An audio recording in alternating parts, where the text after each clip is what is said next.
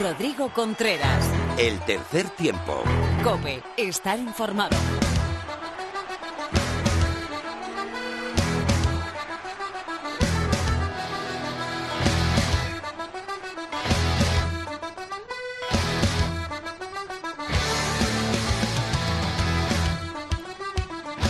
Hola, muy buenas, bienvenido al último capítulo de la quinta temporada del tercer tiempo. Hoy estará con nosotros el seleccionador nacional Santiago Santos tras una exitosa gira sudamericana en que han ganado tres partidos de tres a Chile, a Brasil y el último ante los Teros este mismo fin de semana, selección mundialista de Uruguay 21-41. Los Leones han dado un golpe encima de la mesa y te lo vamos a contar junto al seleccionador nacional.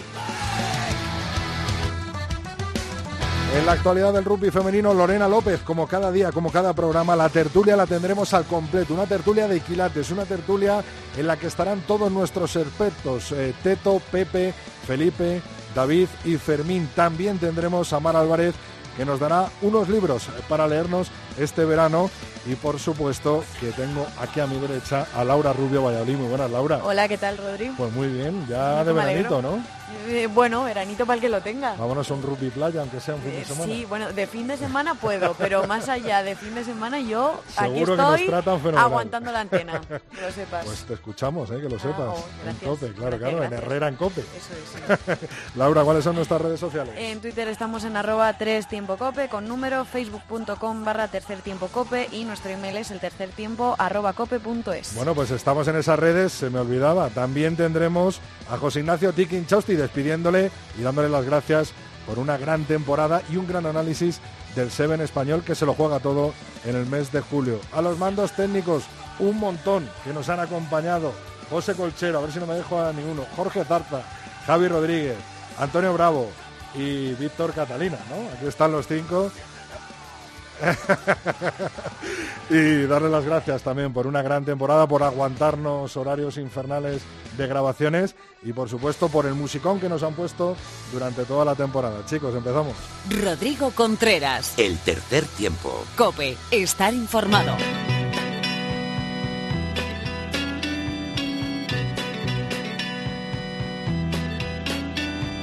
Baby, do you understand me now?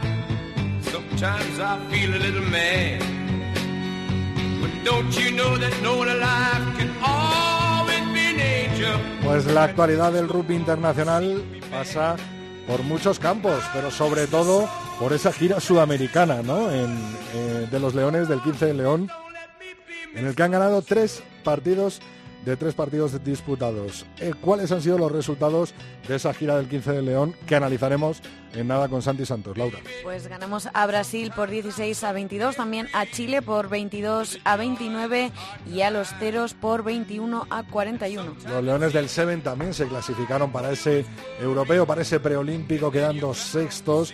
Tenemos el Mundial Sub-20 que terminó con campeona Francia y tenemos el último equipo que conformará la división de honor tras eh, en el grupo A disputarse la final entre Gastedi y los eh, gallegos del Vigo. Pues subirá el Gasteiz después de que bueno les valió a los vitorianos la victoria de la ida por 36 a 19 en la vuelta. El resultado fue 21 a 10 para los gallegos, eso sí, pero bueno, les valió a los vitorianos la victoria en la ida. Pues vamos a despedirnos de Lorena, ¿no? Eh, Laura? Eso es, sí. Vamos, Lorena. con, vamos con rugby femenino.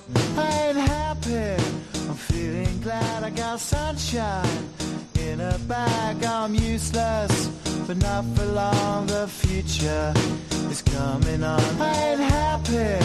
I'm feeling glad I got sunshine in a bag. I'm useless, but not for long. The future is coming on. It's coming on. It's coming. Llegó el turno del rugby femenino Lorena López. Muy buenas, ¿qué tal? Muy buenas, Rodri. Una temporada plagada de emociones, ¿eh? Pues sí, especialmente en la Liga Iberdrola, donde hasta literalmente en la última jornada eh, pues podía pasar cualquier cosa, porque es que la final de la División de Honor la jugaron el tercer y el cuarto clasificado de la temporada. Y es más, la ganó un equipo que ha estado gran parte de la temporada cerca de la zona del playout, que además es el mismo que hace apenas un año había en riesgo su participación en la competición por falta de fichas, que vamos, que no hace falta que lo digamos, pero bueno, fue el INEF Hospitalet. Y esto es muestra de que el nivel aumenta y aumentan todos los clubes. Es que ya da igual que seas de Madrid, de A Coruña o estés cerca de Barcelona. El 15 femenino sigue mejorando. Pero bueno, el mal trago del descenso lo sufrió el 15 de Hortaleza, mientras que las chicas del Salvador han conseguido el objetivo que llevaban peleando durante unos cuantos años ya y es, ser de división de honor. El Sánchez Club fue quien tuvo que defender por segundo año consecutivo la promoción y por suerte para las Sanceras hicieron lo mismo que el año pasado. Le plantaron cara a las chicas de Les Abelles y además entonces es que se nota ya que el Mundial está muy, muy, muy cerquita y es que las chicas, las jugadoras, sobre todo las de la Liga de Drola, están que echan fuego y parece que van a ser los equipos de esa máxima competición femenina los que sufran los partidos previos a este, como el señalado en septiembre contra Sudáfrica. Pero bueno, no van a ser las únicas eh, que están trabajando durante este verano a tope para llegar el rugby femenino a lo más alto, y es que todo apunta a que la próxima temporada vamos a tener por fin esa división de Noruega con los mejores equipos eh, de cada región. Eh, Lorena, eh, tú, tu opinión, ¿cómo, ¿qué valoración, como he hecho con nuestros eh, tertulianos, pones esta temporada?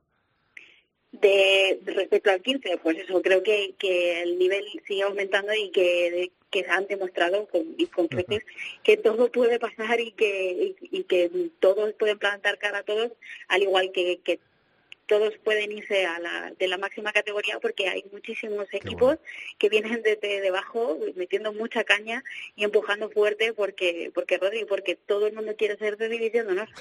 en el Seven también ha pasado algo parecido, ¿no? Pues sí, es que la Copa de la Reina ha tenido menos duración y menos mal Rodri porque yo no sé si mi corazoncito hubiese aguantado eso y es que eh, eso, han sido solo tres jornadas, pero tres jornadas muy intensas en las que veíamos que podía pasar cualquier cosa, pero bueno, finalmente fueron las chicas de Majadahonda las que volvieron a levantar la Copa por tercer año consecutivo, que además han sido solo, la competición solo se ha disputado tres años y los tres años se la han quedado ellas. Pero, pero Rodri, es que es eso, es que las chicas del CRAT estaban a tope, Inés también, incluso el 15 de Hortaleza, que, que hemos visto cómo se ha ido de, de la Liga de Verdrola, eh, se, ha, se ha quitado ese amargor de, de, temporada haciendo un Seven, pues, pues bastante bueno. Y para las Leonas de, de Seven también ha sido una gran temporada, ¿no? Pues sí, eh, gracias a Dios mantenemos ese eh, puesto dentro de las World Series que por un momento veíamos peligrar con Fiji y con China ahí acechando, pero bueno, lo hacíamos además hace unos días en Biarritz con el mejor resultado de la temporada, con ese cuarto puesto y es que además y lo veíamos con un grupo en el que faltaban muchas caras que habíamos visto a principio de temporada y que veíamos como ese gran relevo de las eh, grandes veteranas como Marina Bravo y Patricia García, pues eso, veíamos que el peso se le van dejando a jugadoras como Ingrid Algar o como Bea Domínguez que se han quedado esta temporada apartadas por lesión, pero vamos, que estamos seguros de que van a volver, pero es, es eso, de que aunque ellas no estén, hay otras jugadoras que se están preparando a tope porque se nota que los Juegos Olímpicos bien queda nada y que vamos que España va, va a seguir manteniendo esa esa plaza entre los 10 mejores del mundo.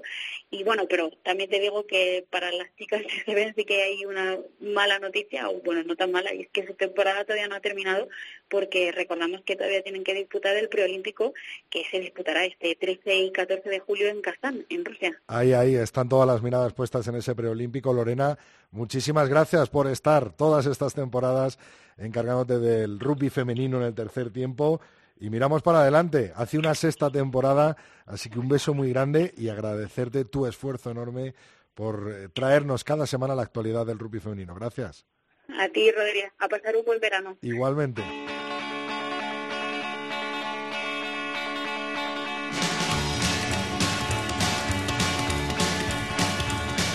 Rodrigo Contreras. El tercer tiempo. Cope. Estar informado.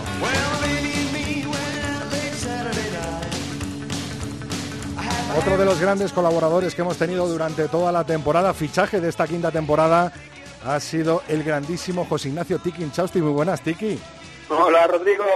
Lo primero agradecerte que, que, participes plenamente en el tercer tiempo, haberte tenido toda la temporada y, y lo segundo, preguntarte cómo ves a ese Seven de los Leones, cómo ves a los chicos de Pablo Feijó. Este fin de semana han disputado un torneo, pero la fecha clave está en ese fin de semana del 13 eh, de julio, donde nos jugamos la plaza para entrar en los Juegos Olímpicos. ¿Cómo lo ves, Tiki? Y un deseo para el año que viene. Pues eh, veo que, por supuesto, que son capaces, pero con un torneo muy difícil. A ver, Tiki, muévete un poquito, que no... A ver, si te ver, mejor. Ahí, ahí. ¿ahí está ahora? Ahí. Aquí, no me muevo. Pues he, he visto un, un Francia muy potente en este último europeo y una España que es capaz de conseguir la, la clasificación y es más, yo creo que donde tienen el billete es en este, en este primer preolímpico, porque luego en la, en la repesca mundial eso sí que es complicado, ¿no? Entonces, yo creo que Pablo lo tiene claro, va a ir, va a ir a por todas en esta, en este preolímpico primero y yo creo que tienen opciones. Desde luego, el, el primer día que, hicieron el otro día fue muy, muy bueno, ¿eh? fue espectacular, y, eh, ganando a equipos como Inglaterra. ¿eh? Así que yo creo que tienen todas las opciones, pero pero va a ser un preolímpico muy bueno, sin duda. Así que ponemos el ojo, ponemos eh, el punto de mira en ese preolímpico de julio. Esperemos clasificarnos directamente ahí y si no habrá que ponerlo en la repesca. Pero no vamos a llegar a la repesca, Tiki, y nos vamos a quedar con esa plaza para el próximo, eh, los próximos Juegos Olímpicos de 2020 en ese preolímpico de, del mes de julio que está ya eh, al caer. Tiki, eh, desearte todo lo mejor para la temporada que viene, mirar para adelante como los leones, por supuesto, y, y, y decirte que te espero en una sexta temporada del tercer tiempo. Espero tus análisis eh, exhaustos y, por supuesto, de gran calidad de, del Seven español y darte las gracias por, por estar esta temporada con nosotros. Un placer. Muchas gracias a ti, Rodrigo. Es un placer y, y seguro que la temporada que viene vamos a estar hablando de, del camino a los Juegos, ya lo verás, de cómo, de cómo se preparan para los Juegos Olímpicos. Vamos seguro. preparando la sección entonces, ¿no, Tiki? sí, sí, sí. Muchas gracias, un abrazo enorme. Un abrazo, Rodrigo. Chao.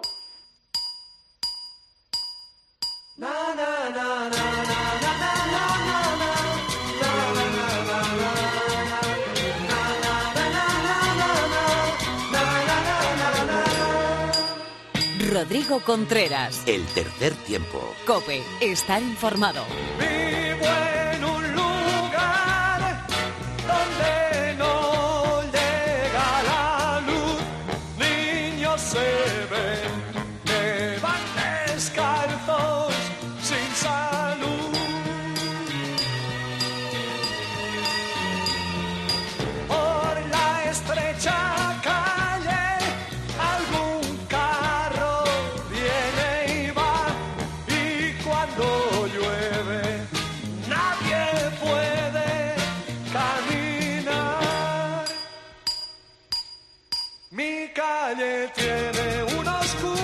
Con este homenaje a los grandes clásicos, a los grandes pioneros del rock en español, damos eh, paso al seleccionador nacional, Santi Santos del 15 de León. Muy buenas, Santi.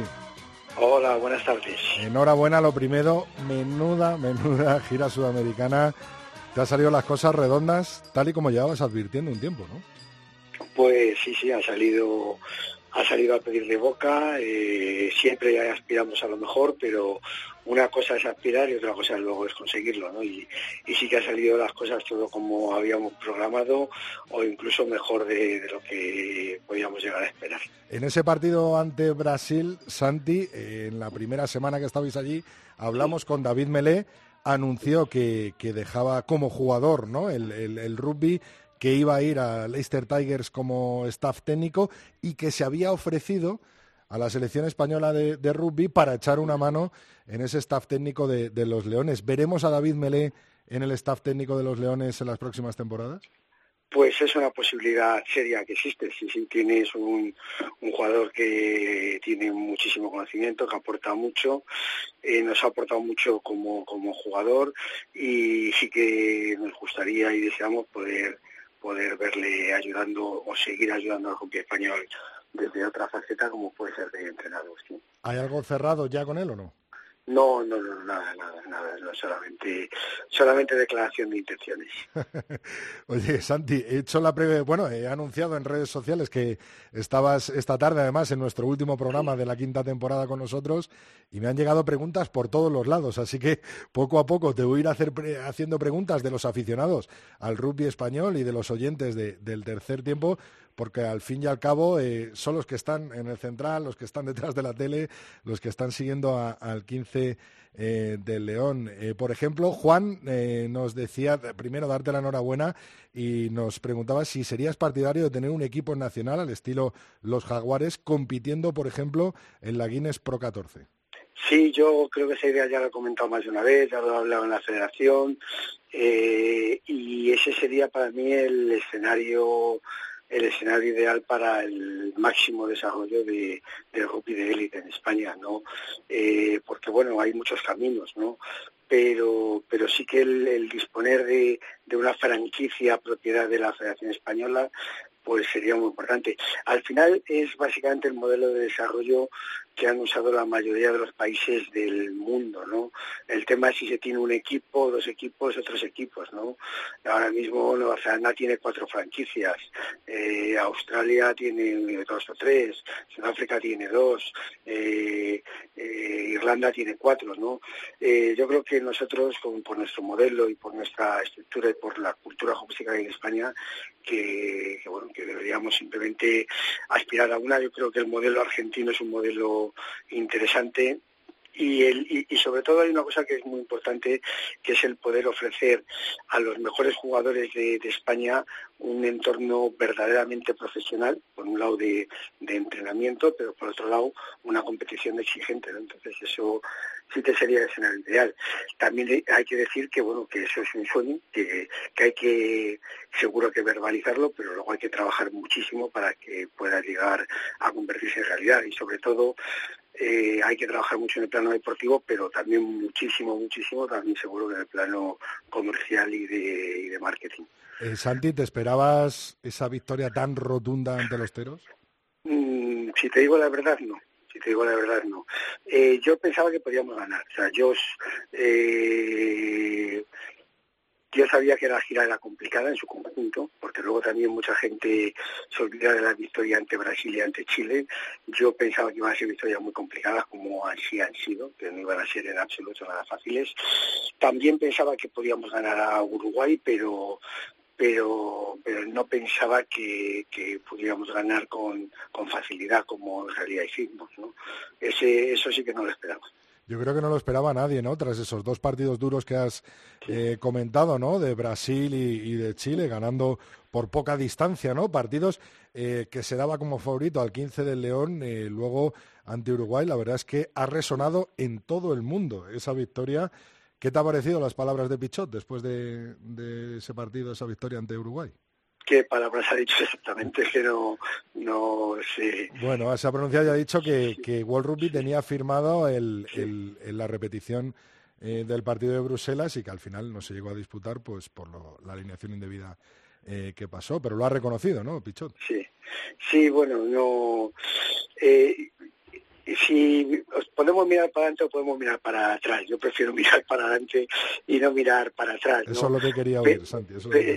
pero vamos, que yo creo que, que ha quedado muy, muy, muy claro que, que, que, lo que sucedió fue totalmente injusto, lo que sucedió en Bruselas, pero también todo lo que sucedió después y que, y que han echado mano de, bueno, y si ellos mismos lo hicieron en la resolución, la resolución viene a decir que España cumplía con la norma, pero no con el espíritu de la norma, no con la letra. Eso simplemente retrata todo lo que hizo Wolhopi, que fue, eh, bueno, eh, eso ya lo he dicho, una decisión salomónica, quitar de en medio a Rumanía y a España, simplemente para no mojarse las manos, eh, para no mancharse, para no mancharse con lo que ellos mismos habían hecho, que era descuidar una competición, no prestar interés a los países del Tier 2 y bueno, les estalló y, optaron por la decisión salomónica. Pero, pero bueno, nosotros tenemos que, que olvidarnos de, lo que pasó, y mirar para adelante y bueno, y eso hemos hecho. Hemos hecho, yo creo que un año desde el partido de Bruselas, hemos tenido 10 partidos después, hemos ganado 8, hemos perdido 2 y hemos demostrado a, todo el mundo del rugby que no es World Rugby, ¿eh? a todo el mundo del rugby a nivel mundial, que es mucho más que World Rugby, pues que España merecía estar en el Mundial y que, lo que pasó fue una tremenda injusticia. Bueno, yo quiero mirar para adelante también y sobre todo después, ¿no? De, todo lo que nos habéis dado esta temporada con ese subcampeonato en el Seis Naciones B y con, esta gira en, Sudamérica. Eh, te quería preguntar eh, dos preguntas, por ejemplo, de un oyente fijo de Osendo Rugby eh, a raíz de, los jugadores, ¿no? De cómo ves a los jugadores, cómo les sigues. Eh, nos decía, hoy en día hay streaming en prácticamente casi todos los partidos a categoría nacional, pero ¿cómo se realiza el seguimiento a, jugadores en el extranjero, especialmente en aquellas ligas donde no son televisadas? Bueno, tenemos prácticamente partidos de casi todos los jugadores. Eh, muchas veces, eh, aunque no se televisen los partidos, sí que tenemos contacto con los jugadores o con los entrenadores de los jugadores y les pedimos que nos faciliten, faciliten vídeos de los partidos. Entonces, ahora mismo ya en cualquier categoría, incluso aquí en España en sub-16 se graban los partidos.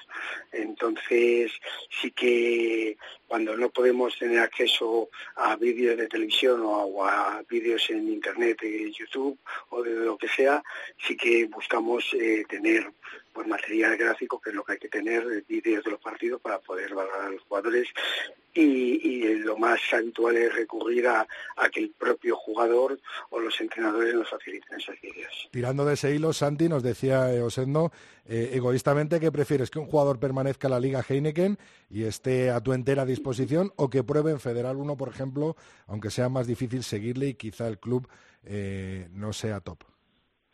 Eh, no me atrevo a, a manifestarme 100% en una línea o en otra. Depende mucho del jugador y depende mucho del contexto, ¿no? Ni todos los clubes de división no son iguales, ni todos los clubes de federal son iguales, ni todos los jugadores son iguales. Entonces, yo creo que lo que es importante es eh, conseguir que el jugador tenga el entorno más adecuado para desarrollarse. ¿no? Entonces, sí que es eh, seguro que, que el entorno de competición es importante, que la competición es muy, muy importante. Competir al máximo nivel posible es lo que más te ayuda a mejorar.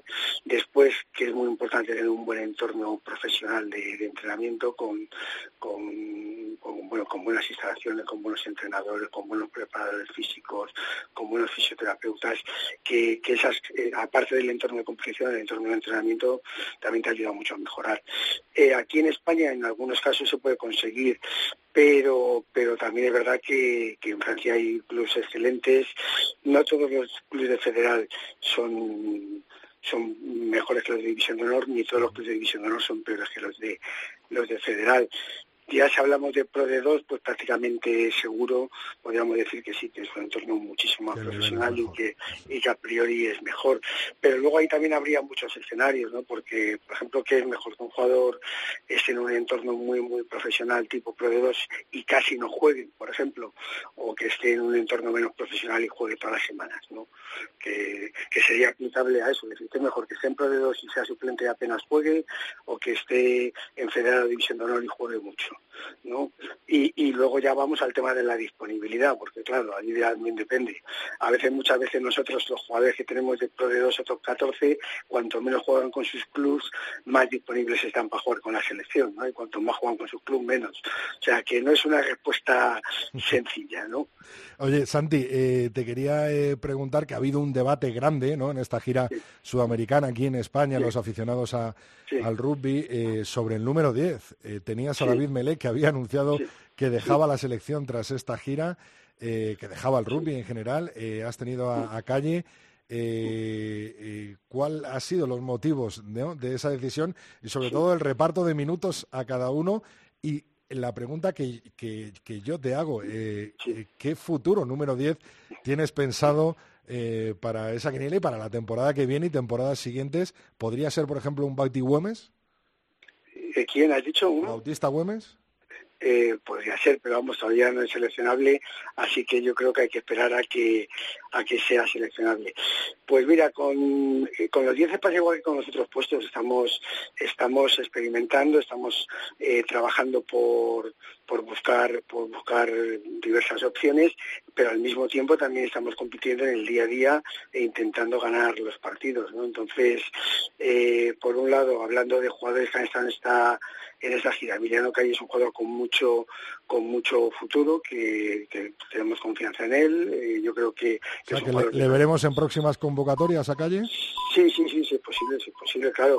Hay, hay competencia ¿eh? no tampoco te atrevo a decir eh, 100% no pero que hay, hay competencia y él es uno de los jugadores que está que está compitiendo por, por, por el número 10 y que y que está en progresión. Es un jugador que está en progresión y que, que seguro que su mejor está todavía por llegar ¿eh? eh con el tema de, de, David Melé pues eh, pues eh, nos valoramos lo que nos podía aportar y nos aportaba mucho de cara a resultados a corto plazo que es importante. No nos olvidemos que el tema del ranking mundial es un tema importante del que defienden pues muchos recursos, desde futuros rivales para ventanas en noviembre y junio hasta dinero de World Rugby y hasta prestigio internacional. Entonces, los resultados son importantes, por un lado, pero no solo eso, sino también el tener gente con mucha, mucha experiencia ayuda al desarrollo de otros jugadores. Entonces, eh, su inclusión pues ayuda a todo el grupo, seguro, a mejorar y luego pues a jugadores cercanos, ¿no? Por poner solamente el, ejemplo más de jugadores más cercanos. Pues eh, la inclusión de, David Melé pues ayuda a que el, él es de 10, ¿no? Pues que el 9 y el 12 que están en medio sean mejores, ayuda a que a que Facu Munilla mejore o ayuda a que Álvaro Jimeno mejore, ¿no? El contar con un 10 muy bueno. Entonces eso es valorable y también ayuda a que el propio Emiliano Calle mejore, o sea que, que eso eso por un lado. Y luego respecto a futuro, pues hay, hay afortunadamente muchísimas opciones, ¿no? Eh, todavía estamos explorando, todavía estamos trabajando, todavía tenemos 2020, todo el año, eh, en 2021 cuando realmente empieza el proyecto de clasificación. Empieza la fase, sí, sí, empieza ya el negocio fuerte.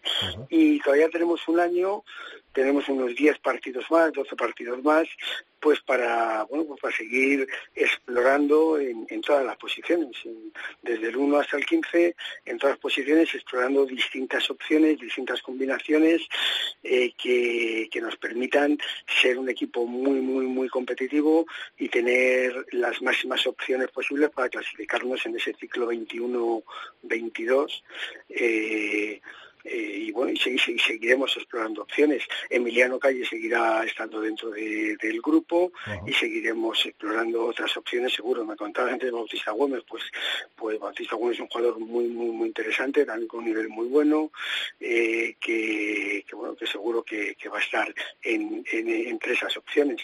Pero bueno, pero que tenemos más, que Estoy, esperando, estoy esperando, Santi, a que, que se te escape alguna opción. bueno, a ver, que tengo un montón de preguntas. Eh, hay un eh, hablando de jugadores, Javier Preto y Samu Eceala, al final de este año cumplen 20 años y por lo tanto, si son convocados por alguna selección francesa, ya no podrán jugar con España.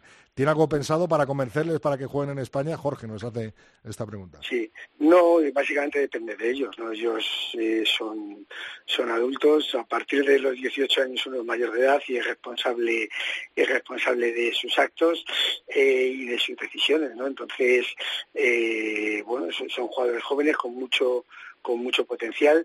Eh, todavía prácticamente no han jugado rugby a nivel senior, no nos olvidemos eh, que, que sí que son jugadores con mucho potencial, pero pero, pero bueno, todavía están por demostrar ese potencial, ¿no?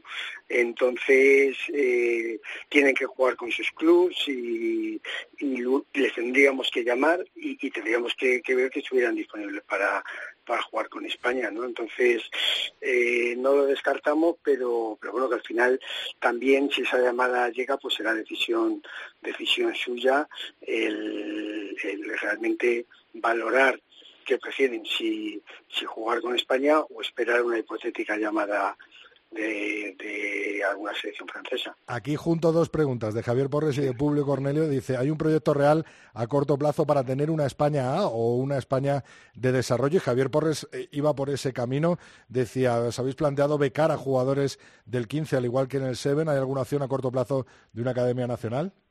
Sí, a corto plazo eso no existe. Un, problema, un problema que tenemos que ser todo rugby español consciente eh, es que tenemos un problema grave de, de falta de financiación.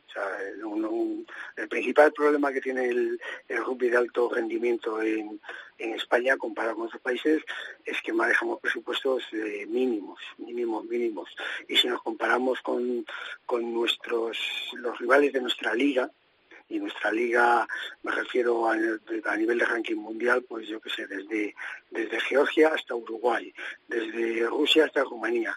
eh, manejamos pues pues mucho menos presupuesto que ellos entonces estamos muy muy muy limitados para hacer muchas muchas cosas hablábamos antes del, sue- del sueño de esa franquicia que es un sueño pero creo que es un sueño por el que merece la pena trabajar.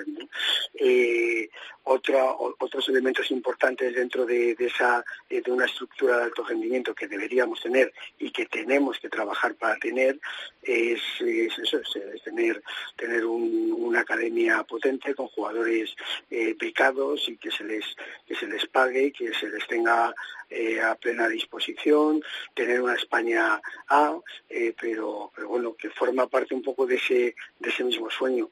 Y ese mismo sueño pues pues es, es tener un programa potente de alto rendimiento que no solo está la selección española sino que está esa franquicia que está una España A, que está, que está una academia muy muy potente eh, y eso también se llama financiación Eh, Santi, ¿confirmas los amistosos la temporada que viene contra Maurice y Barbarians? No, no, no lo puedo confirmar. ¿eh? No, es, es más también un sueño que, que eso están están puestos en el calendario de hacer, se están en negociaciones, eh, parece que van mejor con Barbarians que con Nueva Zelanda Maorí, pero tampoco tampoco se pueden confirmar en absoluto. A ver, tenemos por aquí más preguntas. Eh, ¿Cree que contamos con la capacidad para organizar eventos de rugby de selecciones como campeonatos de categorías inferiores? ¿Cómo de importante crees que sería llegar a organizar una Nations Cup o un campeonato de Europa sub-18 sub-20 en nuestro país? Pues, pues fue, para mí sí sería vital. O sea, tenemos que aspirar. Tenemos, yo, tengo mucha fe en el rugby español. Yo creo que tenemos un potencial tremendo, tremendo, espectacular, que el rugby en España está muy, muy, muy, muy fuerte y que tenemos que animarnos a, a hacer cosas más grandes de las que estamos haciendo, seguro, que tenemos que animarnos a organizar Nations Cup, tenemos que organizarnos, animarnos a organizar el Junior World Trophy, tenemos que animarnos a organizar campeonatos de Europa sub-18 y sub-20, seguro, o sea, seguro, ese es el, ese es el camino, porque además eso permite permite no solo no solo eh, el, el, tener aquí grandes eventos, que eso anima a que venga más público, a que a que se hable más de nosotros en los medios de comunicación, que también que también es importante, uh -huh. pero también permite aumentar las opciones de éxito y de competitividad, ¿no?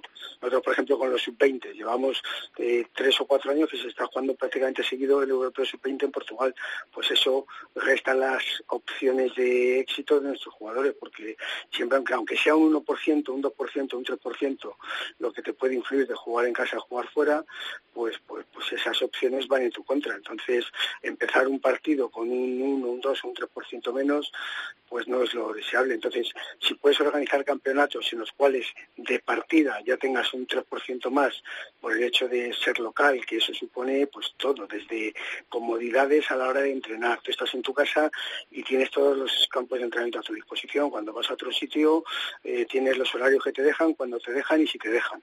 Eh, tienes a que van tus padres y tus amigos a verte, que eso es un nivel de motivación mucho más grande. O sea, tienes un, montón de pequeñitos factores que, te ayudan a rendir más. Entonces, aparte de por ya tener grandes eventos y una mayor exposición en medios de comunicación, que, también creo que es importante, por el, por el hecho de, incrementar las opciones de éxito, pues, pues mucho mayores. Los, los sub-18 este año han jugado la, la final del europeo, pues, pues a lo mejor si juegan en España, pues a lo mejor la hayan ganado. Y los sub-20, pues igual, a lo mejor los que juegan en España, pues a lo mejor se lo ganó. Eh, por aquí, eh, tanto Jorge como José tiran de nombres, si son seleccionables, si los tienes en mente, Adrián Latorre, eh, Quercy, sí. Derrié, Vicente Farré, sí. y que si volverán sí. nombres como Pinto, como Moreno, como Vicensá, como Peluchón, como Barrera. Sí, sí. A la, a la segunda que sí, sí que volverán, ¿eh? sí que volverán. Eh, es gente que, que le gusta jugar con España, que disfruta jugando con España, que ha habido mucha gente que, que bueno, mucha gente, no todos, nos llevamos un palo muy gordo tras la, la descalificación eh, y de 2018 y bueno, pues ha habido gente que ha hecho un Kit Kat, que ha, ha descansado un poquito y bueno, y se ha dedicado un poco a consolidar también con sus clubs o con sus familias y demás, pero sí que volveremos a ver esa gente.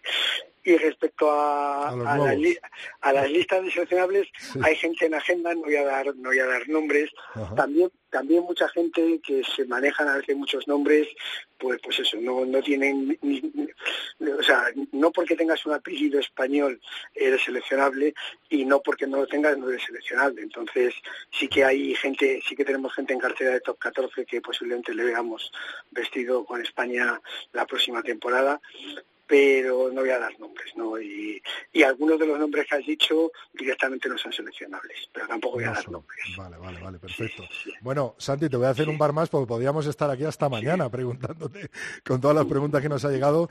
Eh, Juan eh, se centra en el calendario, ¿vale? Dice, Vigo ha estado tres meses sin competir antes de jugarse la permanencia. Santander ha tenido que disputar 30 partidos. Muchos clubes eh, no quieren saber nada de ascender desde regional. ¿Cómo se justifica desde tu figura de director deportivo de la Federación Española que no se reduzca ese calendario? Sí, eh, hombre, habría que especificar más la, la pregunta. Pero bueno, el calendario primero lo aprueba la Asamblea, ¿no? Entonces, eh, sí que hay reuniones con los clubes. eh, sí yo, yo creo que sí que es bueno aclarar el proceso de, de elaboración. Por ¿no? cierto, a raíz de Sí, eso, sí, Santi, una pregunta también de Juan que dice. ¿qué información eh, te ha llegado acerca de los planes de la Asociación de Clubes para reducir ese calendario? Sí, sí, sí, pues te cuento todo. Vamos a ver. Lo, lo primero, que, que siempre se... eh, primero que quien lo aprueba son los clubes, porque están en la asamblea, ¿no? O sea, la mayoría de la asamblea son, son los clubes, ¿no? Y, y en la fase de elaboración, precisamente se hace abierta y se consulta con los clubes. Entonces, eh, es muy complicado hacer un calendario porque, porque nunca llueve a gusto de todo el mundo, porque hay, además hay intereses contrapuestos, ¿no? Hay equipos que quieren jugar todo seguido sin parar para contratar el menor tiempo posible a jugadores y enviarlos de vuelta a casa. Hay jugadores, equipos que quieren descansar el máximo tiempo posible en Navidad y Semana Santa. Hay clubes que quieren competiciones más largas, clubes que quieren competiciones más cortas. O sea, que llueve a gusto de todos, a gusto de todos. Y, y en esa en esa complejidad, al final eh, lo que se aprueba es lo que la- lo que el- los presos españoles quieren, que es la asamblea. No es lo que ni el director técnico quiere, ni lo que el presidente quiere, ni nada. Es la asamblea soberana, se dice por ahí, pues la asamblea es la que la que la que tiene un componente decisivo en, en la elaboración del, del calendario y la aprobación. Sí que es verdad que se haga lo que se haga, siempre o nunca va, va a llover a gusto de todo, porque, porque es imposible.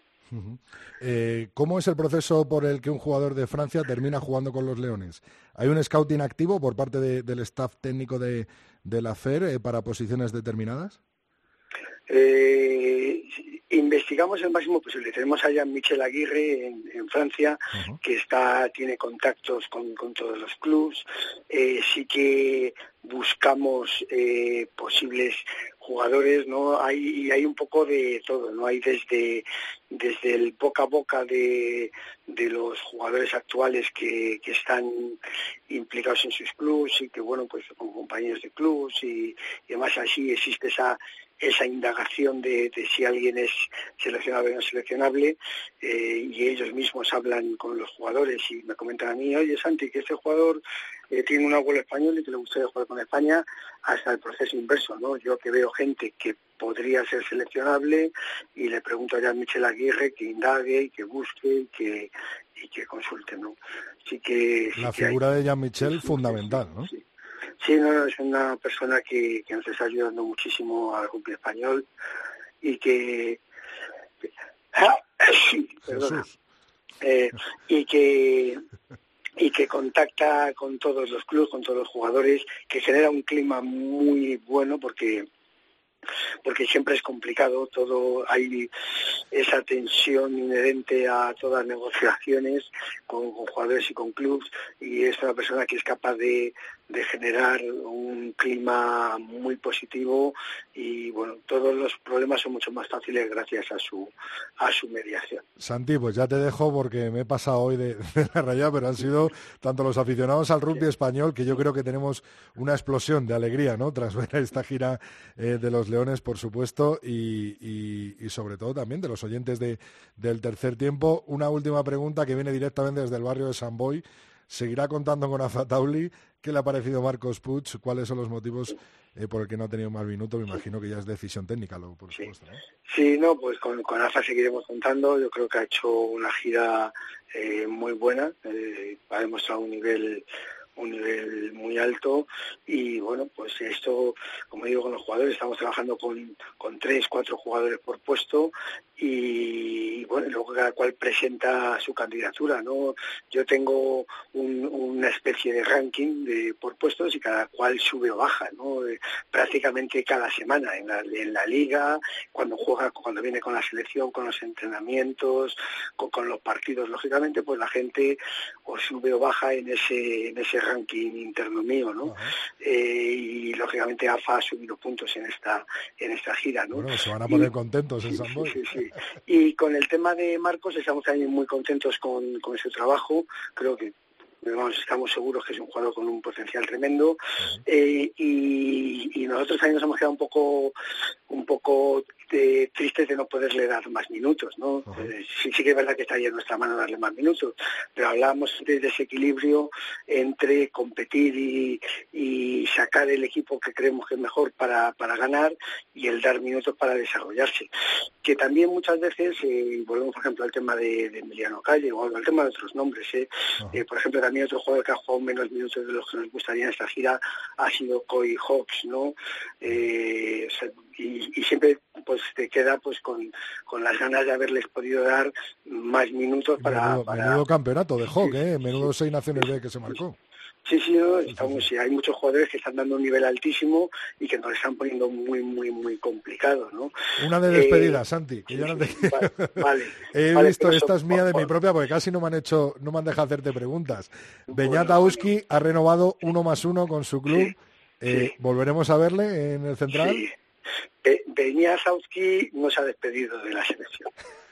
nos ha despedido y además él, él, tiene ganas él tiene ganas de, de venir y yo creo que, que es algo que, que, el público español además agradece que venga no eh, yo no sé si si eh, cuánto estirará la goma, si será su última temporada, si tendrá otra temporada más, pero es un jugador que, que aporta experiencia también, es un poquito, por ejemplo, que hablamos antes de David Melet, ¿no? Pues son jugadores que no sé si llegarán o no llegarán al siguiente, al siguiente mundial, cada, cada vez que siga un año más, pues están más cerca de llegar al, al siguiente, ¿no?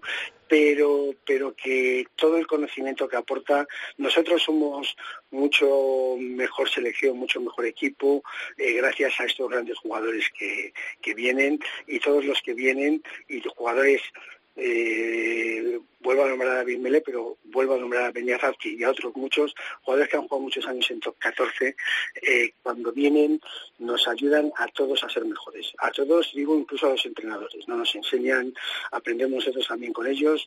Eh, nosotros estamos siempre muy abiertos a, recibir toda la experiencia que tienen acumulada en, muchos años, con, también ellos con un, un, nivel de exigencia competitiva muy grande, con muy buenos entrenadores, y entonces pues consultamos mucho con ellos, hablamos mucho con ellos y ellos también forman parte importante de no solo del juego, sino también de, ayudar al grupo a, ser mejor.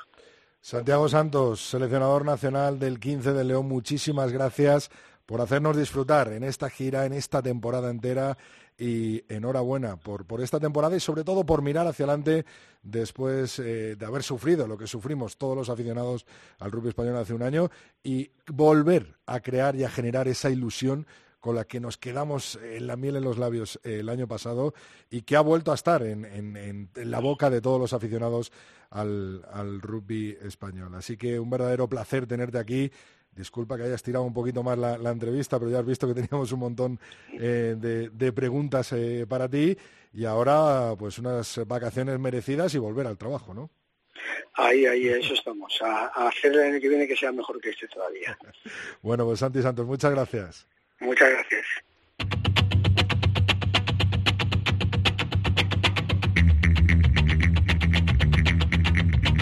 Rodrigo Contreras. El tercer tiempo. Cope, estar informado.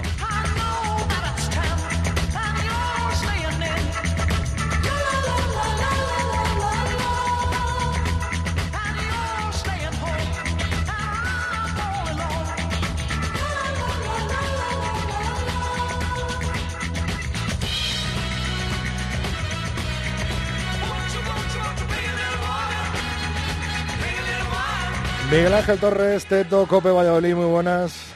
Hola Rodrigo, buenas tardes. Pepe Ibáñez, eh, Revista 22, muy buenas. Muy buenas chicos. Fermín de la Calle, compañero, muy buenas. Hola, ¿qué tal? ¿Cómo estáis? Felipe Rodríguez, muy buenas, ¿cómo estás? ¿Qué tal? ¿Cómo estáis? Tenemos a David por ahí, a Laura. Hola David. Saludos, Ovales. Bueno, tenemos hoy el equipo al completo, equipo de lujo para despedir la temporada. Vamos a empezar, Teto, no sé si has podido escuchar algunas palabras del seleccionador nacional, un resumen de esta temporada, de esta gira. Y es lo que os voy a preguntar a cada uno y, a cada uno y un deseo para la temporada que viene. Y hablamos si nos da tiempo de un poco de fichajes. Teto, dale. Pues fundamentalmente ilusión. Creo que Santi Santos eh, hace un trabajo maravilloso y nos ha dado ilusión. Después del palo tan enorme que nos habíamos llevado, algunos, como es mi caso, nos ha costado 15 meses eh, superar ese palo y de verdad que yo ya lo voy a enterrar para siempre, eh, lo, de, lo de marzo en Bélgica, en el pequeño Heysel, y creo que esta, eh, este seleccionador es un trabajador del rugby, ha demostrado eso, vuelvo a insistir, eh, que tiene mucha ilusión, que, que aporta grandes dosis de trabajo y luego que como pitonizo, desde luego, tiene mucho futuro. Eh. Porque dijo, vamos a quedar subcampeones de Europa y lo consiguió, vamos a ganar los tres partidos del, del torneo este que se ha jugado en Sudamérica. Muchos no le creímos ni en unas cosas ni en otras y lo ha conseguido. Y sobre todo veo que cada vez tiene un amplio número de jugadores, que la selección interesa cada vez más, tanto a los eh, aficionados como a los propios jugadores que quieren y tienen mucho interés jugar con los Leones. Así que para el año que viene, que quiero? Que aporte un, un puntito más todavía, eh, si ya ha dejado el listón alto, que nos dé un puntito más de agresividad y a mejorar y que todos los españoles de verdad disfrutemos con esta selección. Teto, eh, adelantaba la revista 22 que Carrió volvía a Valladolid, lo ha confirmado el Chami. Madre mía, eh, vaya, vaya notición. Pues sí, yo sé que Tomás Carrillo ha tenido contactos precisamente con el club de la otra orilla, con el club donde jugó eh, hace dos temporadas, con el Quesos Entre Pinares. Parece ser que las cosas no han cajado, entre otras cosas porque, según tengo entendido, el Quesos debe tener ya fichado un 10, un 10 de gran calidad, por lo que me comentan. Aquí ya sabes que en casa de que será... ¿Sabes lo mejor que podía ser? Eh, un 10 como Yangis, por ejemplo. ¿no? No, hombre, podría ser un mejor, podría ser un Santacho, podría ser un Hansi Graf. Eso sería un puntazo. No, no, no. Eh, dicen que el 10 que tienen fichado es mucho mejor que Greg Dyer. A mí se me antoja complicado, pero bueno, entre eso y, y de respecto a lo de Tomás Carrillo, decir que a mí me pareció que fue un jugador excelente, me pareció que era un gran chaval, lo que pasa es que se fue de aquí pues porque tuvo problemas personales y desde luego tenía una gran pierna, tenía un gran juego, era un jugador muy determinante y estoy convencido de que si no está lesionado y está perfectamente como debe ser lo normal, que puede hacer una grandísima temporada en Silvestre de Salvador. Vamos, Pepe, resumen del 15 del León de esta gira, de esta temporada, y luego nos metemos más en harina. Eh, bueno, yo ya os dije la semana pasada, voy a empezar por el final, que Tomás Carrillo está hablando con varios clubes, que no lo centraseis todo en el Quesos, y como ha sido así, yo ayer le tiré un hueso al perro de presa que es Felipe, y él solito acabó destapando la, la operación de, del Chami. Pero bueno, empecemos con, con los Leones, que es lo que realmente, como dice Teto, es lo que nos ha devuelto la ilusión después de 15 meses muy complicados en la que pues bueno, nos, nos quedamos con una gran sonrisa y sobre todo una gran sensación de haber hecho bien el trabajo. Eh, no era un trabajo sencillo de hacer, un trabajo en el que había que volver a cons- reconstruir sobre todo las cabezas y el estado anímico de un equipo que había quedado totalmente eh, desolado y, y para mí el trabajo que han hecho eh, Miguelón, Santiago, Mar y todos los miembros que forman el staff de la selección, recuperando mentalmente, anímicamente, eh, volviendo a, a- a- a que fuesen los chicos ambiciosos, a que creyesen de nuevo en, en un proyecto y en el rugby español, pues me parece que es de sobresaliente, ¿no? Eh, Pepe, yo el, igual que el Teto, compromiso de los jugadores, por ejemplo, ese tití que le dice a, a su club en París que quiere venir a jugar eh, en esos tres partidos con el 15 de León, ¿no? Sí, yo creo que lo hemos, lo hemos contado aquí. Yo, a mí Titi me llama justo después de firmar y me dice, acabo de firmar. Y yo le dije, ¿no les habrás dicho lo de la gira? ¿no? Y dice, sí, sí, sí, yo les he dicho que quiero ir y, y no me han puesto ningún problema, porque han visto que yo tengo muchas ganas y es importante para mí y quiero demostrar y tal. Y la verdad es que el chico, pues, eh, siempre ha estado muy agradecido a todo lo que el club español ha hecho por él, empezando por el club y también por la selección, ¿no? Y, y es el momento en el que él, pues, eh, demuestra ese compromiso.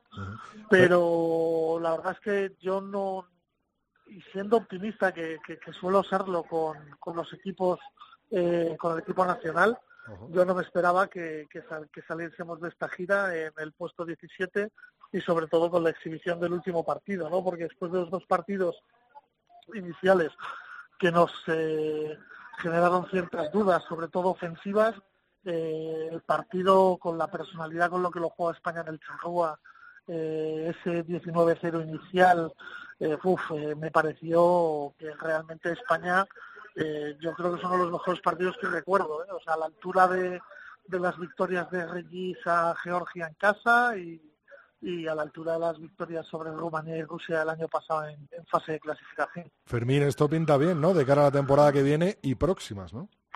Sí, pinta bien sobre todo porque yo creo que ah, hablaba Santi de la cantidad de jugadores que hay en la órbita de la selección y son gente que tiene nivel. Eh, eh, igual que otro año eh, hemos hablado, y lo hemos hablado aquí en el podcast muchas veces, que sabíamos que los buenos venían a jugar a Madrid los partidos de local y que cuando había que ir a Georgia a comerse eh, el repaso de Georgia iba gente de División de Honor. Ahora, eh, primero, que el nivel de División de Honor ha subido mucho y no se nota que haya jugadores del- de, la liga, entre comillas, o que vengan de Federal 1, Pro 2 eh, o, o casi top 14, y luego que ya hay competitividad dentro de los puestos. Decía Santi, Santi la verdad es que eh, siempre ha sido muy ambicioso los objetivos y le hemos mirado un poco con cierto escepticismo cuando decía que teníamos que hacer el mejor juego dinámico de ataque del Taller 2, que había que ganar todos los partidos del Taller 3, que teníamos que ganar la mitad contra las selecciones del segundo nivel y siempre decía que quería cuatro jugadores por puesto. Al final lo ha conseguido y al final España, como selección, independientemente de los 15 tíos que jueguen,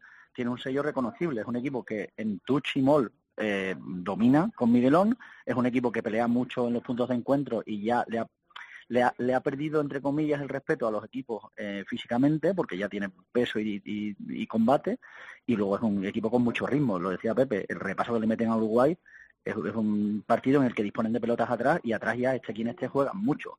eh, y juega mucho y empieza a aparecer gente además que viene de selecciones inferiores que ha trabajado abajo y que, que ya los chicos del sub-18 y sub-20 saben que, que tienen encima el foco y, y pueden llegar arriba. Entonces eso es una magnífica noticia porque genera mucha más competencia entre ellos y eso es muy bueno. Felipe, si algo ha demostrado el alcalaíno es estar seguro de sí mismo y siempre eh, intentar cumplir, ¿no? Con lo que ha dicho con la palabra y al fin hasta ahora le ha salido redondo, ¿no?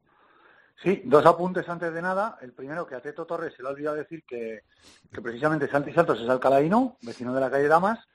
Y, y el segundo, que la noticia de Tomás Carrió eh, la di yo. Eso se lo olvidado a Teto. Y luego vamos al tema que me preguntas. Pues sí, es cierto que Santi ha cumplido en el sentido de que él habló de ganar a todos los equipos de Tier 3. Se hizo con Chile y Brasil de milagro, para mí de milagro, y se ha hecho con mucha suficiencia eh, con, con Uruguay. Ocho de diez victorias, creo que el objetivo está más que cumplido gracias al trabajo de esta selección, de Santi, de Miguelón, que de Valladolid, de Mar y de todos los jugadores. Eh, Felipe, te digo una cosa, aquí en esta tertulia y en este podcast tenemos a dos pucelanos de, de División de Honor deluxe, como podríamos decir. David García. ¿Qué tal? La, la, la verdad es que poco poco se puede decir ya porque todos mis compañeros han resumido cada una de las partes, ¿no? Desde la importancia de devolver la ilusión que ha dicho Teto, de la importancia en lo, en lo deportivo, en lo estrictamente deportivo, en los puntos flacos de, de- del 15 de León, como bien ha dicho Fermín. Eh, Pepe ha lucido perfectamente a, a- a- al amplio cartel de, de jugadores que, que, que maneja ya Santi Santos y la verdad es que bueno pues eh, Felipe insiste y como hace bien en su paisano en, en, en la honestidad en la transparencia y sobre todo en, en esa acervidad que tiene que tiene el Mister, ¿no? Y que ha cumplido con, con todas sus palabras. David, Entonces, una, una cosa, eh, yo creo que ha sorprendido a toda la afición española ese partidazo ante Uruguay, ¿no? Sí, sí, sí, no, sin no se lo esperaba, vamos, No, no. que- que ni un Y yo creo que 1%.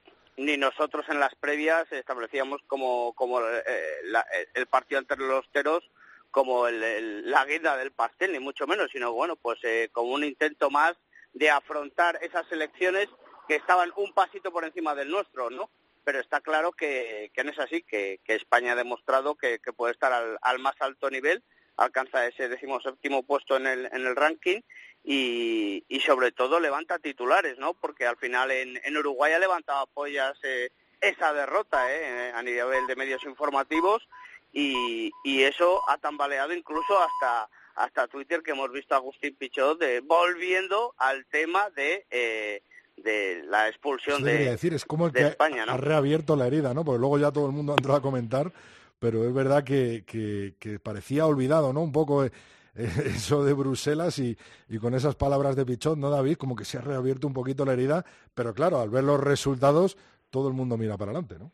Sí, lógicamente, pero muchas veces cargamos contra la persona que es la incorrecta, ¿no? Eh, Agustín Pichot eh, habrá hecho lo que ha podido, habrá evaluado o, o se habrá rodeado de personas que le han asesorado para tomar de ciertas decisiones, sean buenas o no, acertadas o incorrectas, pero quizás, como yo, decía muchas veces, a lo mejor el que tenía que haber dado más, como hizo él en su día plantándose delante de, del máximo organismo internacional del rugby, a lo mejor lo que tenemos que haber hecho nosotros es plantarnos delante del máximo eh, organismo del rugby y no irnos hasta que nos hubieran dado una respuesta que nos hubiera satisfecho a todos los españoles. Pero mm, pues muchas veces decidimos cargar contra, contra personas porque a lo mejor son personas que responden y, y ese, es el, ese es el problema. Pero es cierto que ha levantado eh, viejas ampollas, pero sobre todo para devolver la ilusión, que es lo importante. Eso te iba a decir, ¿no? Para mirar hacia adelante, ¿no? Eso es, eso es. Y eso creo que es lo importante y con el dato que nos tenemos que quedar. Felipe, ¿quién va a ser el número 10 de España en las próximas temporadas? Claro, eso es el problema. No sé si en la entrevista, que no la he escuchado entera, he escuchado el final, se lo has preguntado. Sí, sí, sí, sí, sí. eh, Lógicamente. yo es la ha dicho que. Emiliano Calle va a seguir entrando en esas convocatorias y que tiene otros eh, números 10 visionados, ¿no? Que pueden Pues llegar a entrar. intentaremos sacárselo este jueves, que he quedado con Santi para hacer una entrevista para el papel de la revista 22 Ujú. en la Taberna 7 de Alcalá de Henares, que nos vamos a comer una tortilla de betanzos, o sea, el que quiera está invitado a tomarse algo con nosotros. Lo intentaremos. Es cierto que es, es muy complicado eh, aventurar quién es el 10 de España, porque ha habido muchas pruebas. Yo tengo mis dudas de que sea Emiliano Calle. Eh, sabéis que no ha jugado los dos primeros partidos, Brasil y Chile, y el segundo lo ha jugado como medio de melé. Entonces veremos a ver quién es ese 10 de España. Yo la verdad que no lo tengo muy claro y estoy seguro que el nombre del 10 de España durante los próximos cuatro años va a ser cuanto menos eh, sorpresivo. Eh, Fermín, ¿tú crees que va a ser de casa o va a venir de, de fuera? Yo creo que va a venir de fuera. Eh, tengo, por lo menos tengo esa sensación. Eh, es cierto que he aprobado a mucha gente este año y hay gente que le ha valido y me da la sensación de que podría ir un poco por ahí. Yo como Felipe mm, me cuesta ver a Emiliano Calle porque también es un jugador que me da la sensación de que la dinámica de juego del equipo, que cuando tiene la pelota atrás es mucho más rápida y mete mucho ritmo, Calle es un jugador más del rugby clásico de delantera y, y pie. Tiene un pie espectacular, pero no tiene el ritmo que tienen los Munilla, que tiene Rubio, que tiene, y desde luego no tiene eh, el campo en la cabeza que tiene David Melé, que es la pena que no siga. Qué pena, ¿no? Ese último ensayo que, que mal celebrado, ¿no? Sí, eh, es un poco mm, una sobrada, pero eh, es cierto que en, en Argentina y en Uruguay, y yo eso se lo he visto hacer a jugadores de Uruguay que luego se enfadaron, pero eso se lo he visto hacer, es una celebración que, que se ha, que se ha hecho mm, relativamente histórica y clásica. De hecho, una de las jugadas del el, eh, icono del rugby eh, argentino es esa, eh, en una gira por Sudáfrica en el 65, y luego hay otra, que os acordaréis, de Juan Inhofe en un mundial, tirándose de cabeza en un ensayo, eh, y, y Corleto también en Francia, eh, cuando no había nadie cerca. O sea que, bueno, que es verdad que sobra, porque es un poco teat- teatralizarla, pero bueno, oye, tampoco creo yo que sea que se haya tirado dando la voltereta ni haciendo ninguna tontería como para que se montara la que se montó, que yo creo que había más de frustración en la reacción de los uruguayos que le estaban pegando un baño cuando sabían que era un partido importante para ellos también. Pepe, eh, vamos a ver caras nuevas la temporada que viene. pues por ejemplo en el número 2, en el número 10, ¿crees que va, va a introducir muchas caras nuevas Santi Santos en ese segundo año de preparación? Hombre, yo espero que sí. De hecho, creo que, que él también ya te ha hablado de algunas eh, caladeros donde se puede pescar en Francia, en las principales ligas, aunque no haya querido dar nombres. Eh, pero si miramos sobre todo a los asimilados que vienen de la Liga Heineken, a mí me vienen a la cabeza nombres como eh, Besselbel, como La Zampaila, como Paso, como eh, el tercera del Burgos, eh, Matt Smith, Santiago Vejero, eh, Christian Rast, exactamente, que yo creo que por ahí van a ir los tiros del 10 junto con Norton eh, la temporada que viene. Bueno, no ha descartado, ha dicho que, que Bauti Gómez puede ser un futurible. Bueno, Bauti Gómez lo veo, pero cuando cumpla los tres años. O sea, de hecho me parecería el 10 que necesita España, porque es un canalizador de, de juego tremendo, ¿no? Y ver a Bauti eh, teniendo balones de la mano de, de Guillaume Rouet o de Lucas Rubio, uf, ahí se puede hacer eh, se puede hacer daño, se puede hacer daño. Sí, sí, sí, sí, además que es un jugador muy inteligente para mí, yo soy eh, fan de, de Bautista y, y por lo tanto a lo mejor no soy muy objetivo en este en este tema, pero pero creo que, que la papeleta del día se está solventando bien. Yo coincido con, con Fermín en, en, el, análisis de Emiliano Calle, que no es un, eh, pese a ser un magnífico jugador y que por eso está donde está y ha llegado a jugar en, en el equipo en el que está gracias a, a, su calidad y a méritos de su trabajo, eh, pero creo que no es el perfil adecuado para, para el sistema de juego que quiere implementar Santi, ¿no? Entonces en esas eh, y de hecho yo me equivoqué, ¿no? Pues la información que yo tenía de la concentración de, de, Uruguay es que no iba a jugar, sino que iba eh, iban a ir los dos Munillas de nueve y Mele iba a ser el 10. Eh, luego incluso Puch podía haber jugado eh, como apertura suplente, pero bueno, eh, me equivoqué en esa en esa información que me trasladaron desde la desde la concentración. También es cierto que hemos vivido con muy poca información por parte de la Federación Española de lo que ha pasado durante estas tres semanas en la gira. No entiendo muy bien por qué. Nosotros, cuando se lesiona Steve Barnes eh, y conocemos que va Pablo Miejimoye eh, como sustituto, no hay ni una sola mención por parte de la Federación. No, no entendemos por qué se ha intentado o tapar o no comunicar estas cosas, que, que yo creo que hubiesen sido buenas, ¿no? Estar un poquito más cerca de los chicos, amén de que puedas o no puedas permitirte mandar personal de prensa con, con el equipo a la gira. Pero, pero yo creo que el año que viene, y es como ha acabado Santiago Santos, dejando un nuevo objetivo, un nuevo objeto, eh, si realmente consigue que sea mejor que lo que han conseguido este año, uff, eh, el listón está muy alto. ¿eh? Está muy alto, eso te iba a decir. Eh, Teto, el, se acabó el debate David Melé, ¿no? Después del partidazo que se marcó el otro día contra Uruguay y ves a Mieji en el número 2 del 15 de León. Hombre, lo de David Melé está claro. Yo creo que los dos primeros partidos eh, creo que salió un poquito sobrado. Es decir, es un tipo que dijo, pero si esta gente juega a un nivel un poquito inferior al mío, y me dio la sensación eso que por momentos eh, parecía que el, partido como que le daba un poco, no de lado, sino que no se ponía a tope. Sin embargo, en el último partido lo bordó, lo bordó en el juego a la mano, lo bordó en el juego al pie, tuvo ese desliz que ya habéis comentado de ese ensayo, pero que por otra parte nos vino bien, aun sabiendo que no es correcta esa actitud. Eh, le sacó totalmente fuera del partido a los uruguayos en un momento que era muy complicado eh, se volvieron locos que esa media tangana que hubo y le vino fenomenal a la selección española. Eso por parte de David Melé. En cuanto a Mejimoye, lo veo complicado y sobre todo porque ha salido un nuevo talonador a la selección española que fue que estuvo de 10. Eh, no hemos hablado mucho, Vicente del Hoyo. Qué pedazo jugador. A mí me había hablado Tony Jimeno ya hace tiempo de, su chaval, porque él considera hijos propios casi a toda esa quinta de, chavales que ha ido sacando y ha ido llevando a lo máximo y ya me dijo Teto, este chico que ha fichado por El Salvador, eh, ya verás, aparte de que es un chaval excelente, buenísima persona, ya verás qué, chaval, que, cómo juega, cómo se implica y cuando fue a la selección, bueno, pues me fijé mucho en él. El otro día hizo un partidazo, no solo por los dos ensayos, que eso, bueno, es circunstancial. Es que eh, eh, en cada placaje veías el, quién ha sido el del dos en la espalda, madre mía. Cómo tiró las tuches, Vicente del Hoyo estuvo fenomenal.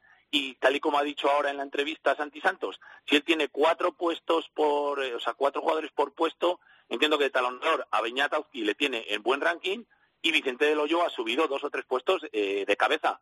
La verdad es que Mejimoye jugó y jugó bien, lo poco que estuvo, lanzó muy bien las tuches, entre otras cosas, pero cuidado, eh, cuidado que empezamos a tener gente muy positiva y lo que más me ha gustado es lo que ha dicho eso Santi, de cuatro jugadores por puesto, según van, según son más, están más dispuestos y según mejor lo hacen, les va subiendo en su ranking, eso me ha parecido muy divertido y muy, y muy positivo. Cosa que ha subido a, Fatauli, ¿no? Después de esta gira, ha dicho, por ejemplo.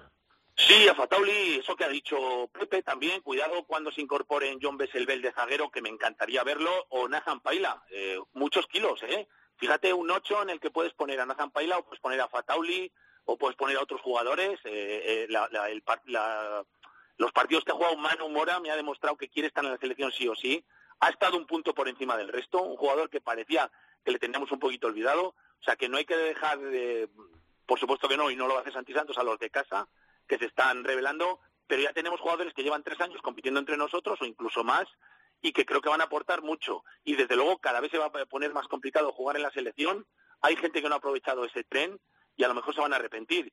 Y a lo mejor toda esta gente que venía de Francia, hay muchos que han tenido unas ganas horrorosas y lo han demostrado, y otros que han dejado, como te he comentado, pasar de largo esa posibilidad. Y bueno, Santi Santos cada vez lo tiene más fácil para hacer un verdadero equipo y que disfrutemos jugando el rugby. Vamos a ir echando el cierre a esto. Antes, David, eh, golpe en la mesa eh, encima del Silvestre El Salvador, del Chami, con ese fichaje de Tomás Carrió, que parece recuperar todas las pérdidas que ha tenido esta temporada, ¿no? Y que a ciencia cierta sé que no ha sentado muy bien en territorio quesero. Esta mañana he tenido la oportunidad de hacer una entrevista a José María Valentín Gamato, que leeréis en Revista 22, por supuesto, eh, y, no ha sentado nada bien, ¿no? Por ese, porque cierto es que no, no, no, le han quitado un jugador, ¿no? Porque porque Tomás Carrillo ya abandonó la disciplina del BRAC, el año pasado no vino y ahora se incorpora. A mí me ha comentado el presidente, pero es cierto que él tampoco maneja directamente eh, esas actividades que, que en el Quesos no ha pujado por él. Pero cierto es que, que, que, Chema no, no, está muy encima de, los fichajes, para eso tiene pues un equipo eh, muy bueno que se, ocupa de ello. Pero no ha sentado nada bien porque yo creo que desde los hermanos Gutiérrez Müller no había habido un cambio de, camiseta. No sé si... Es complicado ¿eh? verlo, el cambio de camiseta de una, de una acera a otra, ¿no? Allí en Valladolid. Sí, sí, correcto. Entonces, por un pacto no firmado de, de, no quitarse jugadores, por decirlo así, pero bueno, al final reaviva un poco también ese, esa, esa ascua de, de, de, la ribera del Pisuerga, ¿no? De quien controla el rugby en Valladolid y, viene muy bien, lógicamente. Al final da un poco de, caldo de, cultivo a los, a los medios que, que, nos hacen falta, como bien ha dicho Pepe, por falta de ausencia de, noticias cuando realmente nos interesa, como son las del 15 de León en, esa gira de Sudamérica. Es algo que hay que mejorar y es de las pocas cosas que, que quizás hay que echar en cara eh, pues a la federación en, el esfuerzo por, por llevar al 15 de León a, a lo más alto, ¿no? Y que ojalá la próxima temporada podamos ver absolutamente todos los partidos en directo de, la selección del 15, no solo los que jueguen en España, no solo los que jueguen en Madrid y que produzca televisión española directamente. O sea, que a ver si, si en eso puede trabajar un poco más la federación y, y al final porque es la manera de llegar a todos los aficionados y ahora que nos han devuelto esa ilusión y volvemos a creer en, en, el rugby, porque ya no en el 15 de León, sino en el rugby, que nos habían dejado un poco tocados, pues eh, transmitirnos y contagiarnos de, ese espíritu de ganador. Venga, David, ya que te tengo a ti, vamos a echar el cierre con una valoración, un número, solo quiero, de una nota a la temporada de rugby en general en nuestro país y un deseo para la que viene. Empiezas tú, David. Bueno, hombre, yo creo que a nivel de rugby está claro que se está creciendo, la base está creciendo, los campeonatos tanto de CESA como, como los eh, privados eh, son un rotundo éxito por todo el panorama nacional. Cada día estamos oyendo más campos nuevos de rugby, eh, rehabilitación, puesta en marcha de, de, ya sea césped natural o artificial. las chicas están creciendo. yo creo que el rugby nacional, aparte de todo lo que hemos hablado de la selección, lógicamente, del Seven y demás, hay muchas cosas que mejorar, y yo creo que debíamos de ponerle un notable, un notable bajo, un 7, por ejemplo, lo del lo del lo del Seven, el, el, el, la gira del Seven ha sido un auténtico fracaso eh, y, y, eso pues eh, es que no, no, no se concibe pues programar un, un Seven que, que el seleccionador Pablo Feijó con toda su buena voluntad pretende poner en marcha y, y se programa en unas fechas que él no va a estar y se contraprograma otro Seven de uno de los clásicos como es Cisneros pues no sé, ahí es para decirse eh, quién hace esto y, y, con qué criterio, pues no es muy lógico porque fechas habrá para no tirarnos piedras al tejado, es, es, es quizás el, lo que baja la nota un poco. Un 7 y un deseo. El deseo, pues eh, una mejor comunicación y más transparencia por parte de la federación, porque en lo deportivo yo creo que está claro que estamos creciendo. Pues David García, Misiones Deportivas, muchísimas gracias por estar en esta quinta temporada del tercer tiempo, un verdadero lujo volver a compartir ondas hercianas junto a ti, aparte de otras muchas cosas, y espero verte la temporada que viene, iniciar una nueva temporada juntos desde el tercer tiempo de la cadena COPE. Gracias, David. Seguro que sí, pero que en mi contrato ya sabéis, que no sea Pepe el que hable conmigo, que no me deja hablar nunca. Saludos, Ovales. Saludos, David. Fermín, pon la puntilla tú. Una valoración a esta temporada de rugby y un deseo.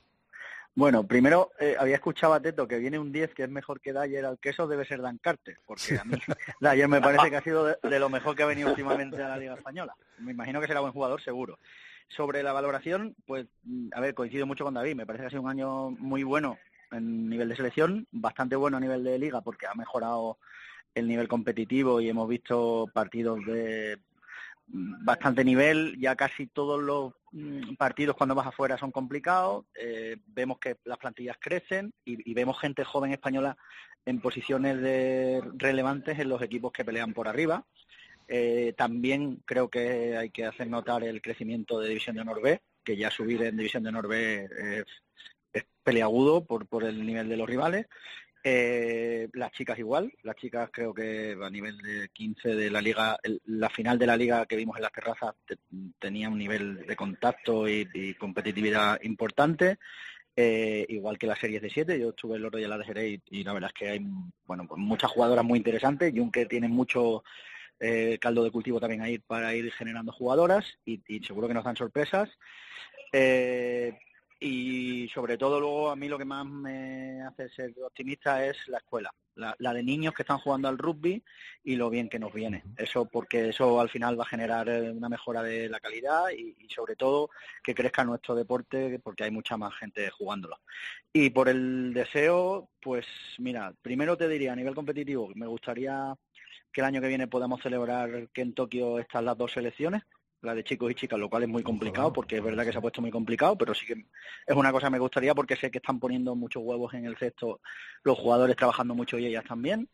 Y a nivel personal, que no nos cueste tanto a los que seguimos el rugby hacer rugby, tantos esfuerzos, tantos sacrificios y, y que de verdad esto empiece a tirar para arriba a nivel de que se le dé visibilidad en los medios y la gente se interese de verdad por esto y no se acerquen solo, pues eso, cuando hay una final de Copa del Rey o cuando España está a punto de meterse en un mundial y la sala de prensa del central se nos quede pequeña. Me gustaría que la gente se vaya acercando y vaya descubriendo el rugby, no solo los que estamos siempre, que bueno, que afortunadamente seguimos los mismos de siempre y cada vez va creciendo poquito a poco. ¿Y nota? ¿Te has mojado en ponerle nota? Eh, pues igual, un notable, un 8. Voy a subirle un poquito a David el, el ratio pero un notable, sí. Muchas gracias, Fermín, lo que le he dicho a David, un tertulión con muchos quilates, con grandes expertos de rugby. Espero contar contigo la temporada que viene. Y Fermín, joder, cinco temporadas juntos ya, ¿eh? Eh, sí, sí, sí. Eh, parece mentira, pero y las que nos quedan viajando, por cierto, enhorabuena por el, los fichajes que está haciendo Tucao, que también se está moviendo en el mercado. ¿eh? Escucha, que me estoy poniendo en forma yo también. ¿eh? A ver si es verdad y nos cruzamos.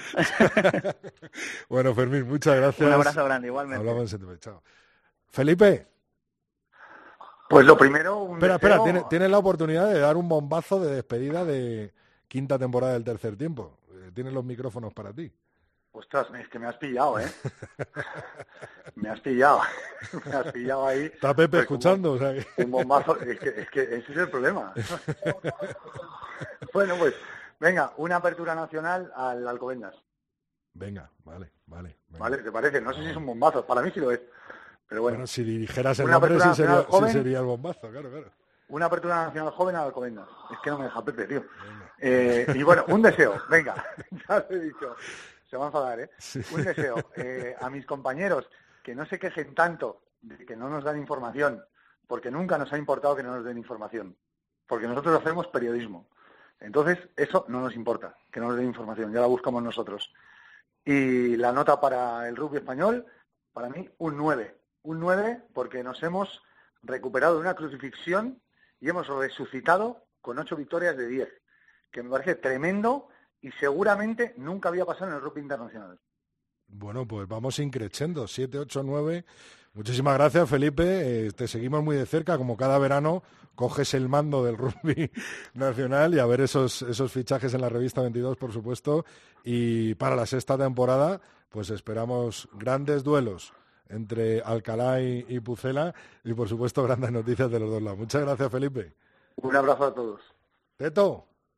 Sí, dime. Bueno, eh, ya que he despedido a Felipe, pues es que casi vais ya como una pareja, ya sois como un matrimonio. No, hombre, no, no, no. Mira, si, si David, mi querido amigo David, ha puesto en su cláusula que no quiere estar con Pepe, yo por supuesto voy a poner que no quiero coincidir con Felipe. No por nada. Felipe es pues un luego coincides en el campo, luego coincides en los campos de, de España Claro, en, en sí, pero categorías inferiores. Es un gran tipo, pero es que es muy pedante. Y siempre con Alcalá, y siempre con Alcalá. Es que Le he estatus- despedido, eh, que tenía que estar él ahora aquí. Sí, no, bueno, ya me da la réplica en cualquier otro sitio. El estatus lo es de Alcalá de Henares, todo el mundo lo sabemos. El entrenador de los Leinster, Leo Callen, se llama Leonardo Calamidad y es que su padre era de, de- de- de Alcalá, ya lo sabemos. Es que todo es así, o sea, esto es un despropósito. Bueno, y ahora ya en serio, en cuanto al rugby esta temporada, a mí me gustaría volver a incidir en la ilusión y sobre todo que hay mucha gente que somos un poquito frikis, que estamos obsesionados con el rugby, que nos riñen nuestras novias, nuestras mujeres, incluso nuestros hijos, que estás todo el día con el rugby. Bueno, que el rugby español progresa adecuadamente, como las notas de los niños, que estamos mejor de lo que nos creemos, que muchas veces en los foros, en Twitter, en distintas eh, plataformas, estamos obsesionados con que somos una mierda. Y luego resulta que vamos a Brasil, esa selección a la que tanto apoyan eh, los estamentos mundiales del rugby, y hay 417 personas. Comparémoslo con la gente que encontramos en el central o en otros campos de la selección. Que vas a Uruguay, un campo charrúa, un campo chulísimo, y resulta que hay cuatro gatos también. Bueno, pues miremos, eh, comparémonos y veamos que estamos muy bien, que tenemos un seleccionador y un equipo que lo está haciendo fenomenal, una gran selección, que nuestro rugby ha mejorado muchísimo, que nuestra división de honor cada vez va a más. Y que es verdad que como todo no puede ser bueno, pues hay que darle de vez en cuando un acicate a la federación. Porque si nuestro rugby cada vez va a más, nuestra federación no puede quedarse en los años 70 y en los años 80. A veces da la sensación de que nuestro rugby quiere ser un Mercedes de alta gama y solo tenemos en la federación un SEAT 1430 de los años eh, 70. Falta de comunicación, eh, problemas eh, también comunicativos, pero ya no me hablo, ya no hablo de prensa, entre entre quien tiene que hablar con los entrenadores de cada uno de los equipos a los que te llevas eh, para la selección, de los servicios médicos, bueno, pues todas estas cosas que muchos entrenadores no se atreven a decir, que algunos sí, pues hay que decirlo. Evidentemente no todos son palos, la federación sabemos que ha hecho una excelente labor eh, desde el punto de vista económico y ahí habría que darle un 9, pero hay que ir más. Y somos una pequeña potencia, un diamante en bruto, que ya han dicho mucha gente que ha pasado por aquí. El primero que se lo oí fue Alisandro Arbizu. España es un diamante en bruto que le falta pulir.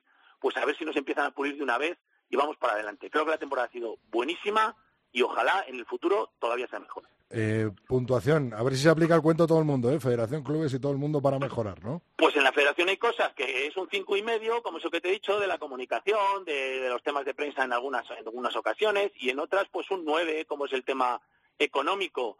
Eh, si Pero digo analizar- puntuación, no, en general, a la temporada, como han hecho los demás, Teto. En, en puntuación, Sí, a la temporada en la pues la temporada un ocho y medio, un ocho y medio. Venga, ocho y medio. ¿Y deseo rápido para la temporada que viene?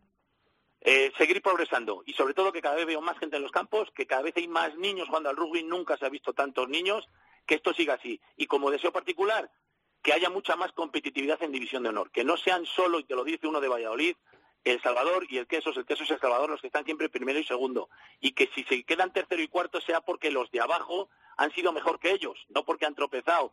Y que haya más variedad y que muchos equipos tomen el camino de gente como Burgos, por ejemplo, que prácticamente de la nada ha conseguido estar en un puesto eh, de honor y ojito que el año que viene va a dar mucha guerra. Esperemos que Santander este año lo consiga, o clásicos que llevan ahí toda la vida, que Alcobendas por fin del sorpaso, hablando en términos políticos, que no acaba de dar. Bueno, por muchas cosas, pero por supuesto desde Valladolid la gente se lo va a intentar poner igual de difícil que todas las temporadas. Teto, lo dicho, compañero, eh, nos quedan muchas horas por delante y espero que muchas tertulias por delante y muchas temporadas por delante del tercer tiempo. Muchas gracias por llevar estas cinco temporadas eh, como experto tertuliano en el tercer tiempo y en septiembre estamos de vuelta.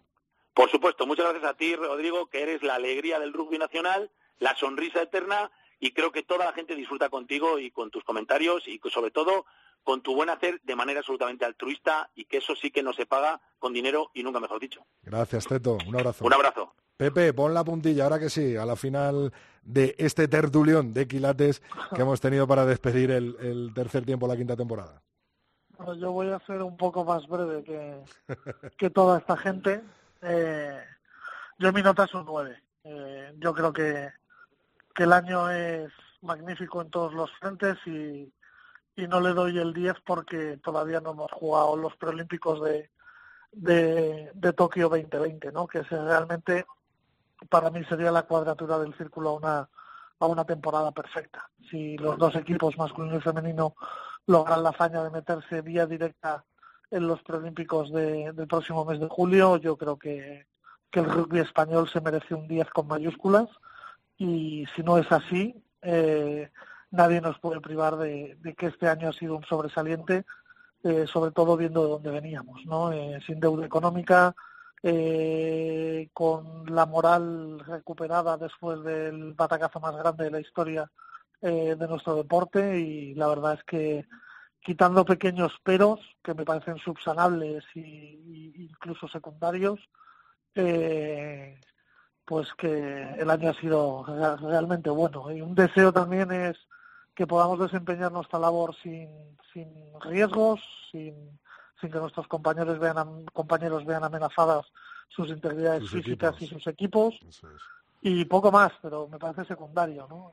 Creo que, hay que hacer un recuerdo a, a, esa mancha negra que, que, ha sido este año para, para algunos de, de mis compañeros y sobre todo de mis fotógrafos y, y bueno, eh, esperar que el año que viene pues mejoremos todas estas pequeñas cosas que sin duda nos, nos permitirán sobre todo seguir soñando ¿no? y creyendo que, que este deporte es realmente diferente, ¿no? que es por lo que por lo que hacemos todo lo que hacemos. Pues Pepe, ojalá ese 9 se convierta en un 10 en el, en el preolímpico, ahora en el europeo de, de julio y veamos a esos dos equipos de Seven clasificados de nuevo ¿no? para unos Juegos Olímpicos y como a tus compañeros, como a los compañeros tertulianos, darte las gracias por estas cinco temporadas y como decimos con el 15 de León, mirar para adelante, ¿no?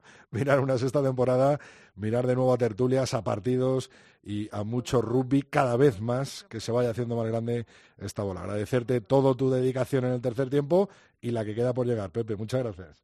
Hasta luego, gracias.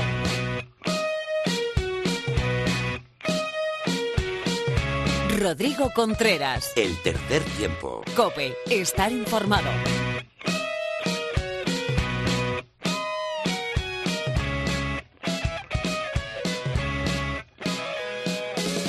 Y en este último programa de la temporada 5 del tercer tiempo no podría faltar nuestra preparadora física en la cadena COPE, nuestra preparadora física personal, Mar Álvarez. Enhorabuena, muy buenas. Hola Rodrigo. Vaya, vaya alegrón, ¿eh? Ese partidazo contra Uruguay, ¿cómo lo viviste? Pues la verdad, bastante, desde que empezó, bueno, muchos nervios tal, pero ya empezada la segunda parte bastante relajado porque veíamos mucha solvencia en el equipo y, nos íbamos animando cada vez más y los que salían del banquillo lo hacían muy muy bien, entonces bueno, bien, supongo que Santi te habrá contado lo mismo. Eh, Mar, eh, quería hoy despedir esta temporada eh, haciendo unas recomendaciones.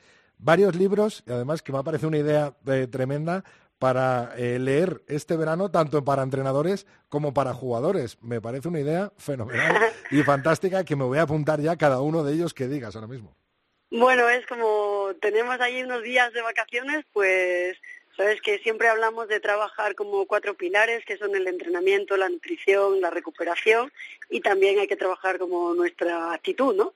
y bueno, pues pues una de las formas de trabajarla es leyendo cosas que nos puedan inspirar o que nos den ideas para seguir trabajando y mejorando. Entonces es un buen momento ahora en verano para hacerlo. Y bueno, pues para jugar, bueno, hay muchos libros que hablan sobre historias de rugby, obviamente, pero eh, para mí, para, para recomiendo a los jugadores siempre dos libros que están muy bien. Uno se llama eh, Every Day is a Game Day, es como todos los días es día de, partido, que es de Mark Bestengen, que es el fundador de Exos. Y bueno, es un libro así bastante ameno de cómo organizarte tu entrenamiento, la nutrición, la recuperación, muy, muy llevadero y sobre todo para jóvenes está eh, para jóvenes jugadores está muy bien, porque un poco que te ayuda a organizar tus ideas y, cómo es ser un deportista el día a día. Y, de otro autor que me gusta mucho, que se llama Alistair McCall, eh, Champion Minded, que bueno, son momentos así de algunos equipos de alto rendimiento que son bastante inspiradores y bueno, no sé si alguien luego en Twitter nos quiere, yo luego los, te los enlazo a Twitter, no sé si alguien quiere añadir alguno más y así todos todos compartimos. Ser una buena idea, puede ser lanzamos el guantafil a todos. Para que pasemos un verano ahí leyendo. Un verano culto y oval, y luego del mismo autor, de Alistair McCall, para, me gusta muchísimo uno que se llama Siete claves para ser un mejor entrenador.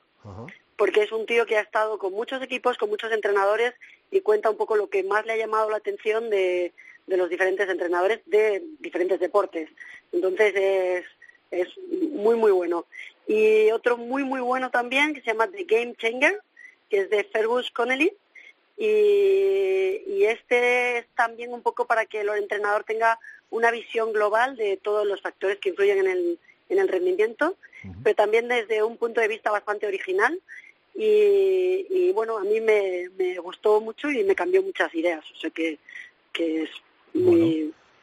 Pues Esas son mis cuatro propuestas. Tus cuatro opciones pues quedan apuntadas. Que lleguemos a muchas más. Y eso es, lanzamos el guante en Twitter para que la gente que tiene libros que le gusten y que puedan eh, servirnos en la que podemos meter en la maleta este verano para hacernos un poquito más agradable nuestras vacaciones, bueno, pues que lo apunten y que nos lo manden a nuestra cuenta de Twitter. Mar, muchísimas gracias por estar esta quinta temporada con nosotros del tercer tiempo. Eh, de nuevo darte la enhorabuena por, por este gran año, ¿no? Gran año de rugby y que se ha visto reflejado con una gran temporada del 15 de León, por tus éxitos eh, personales, por supuesto, y los eh, de conjunto que nos competen a todos los aficionados del, del, rugby en España. Miramos para adelante como el 15 de León y a partir de septiembre, sexta temporada, algo apañaremos para que, por supuesto, estés aquí cada semana. Muchísimas gracias por todo, Mar. Gracias a vosotros. Nos vemos en la próxima temporada.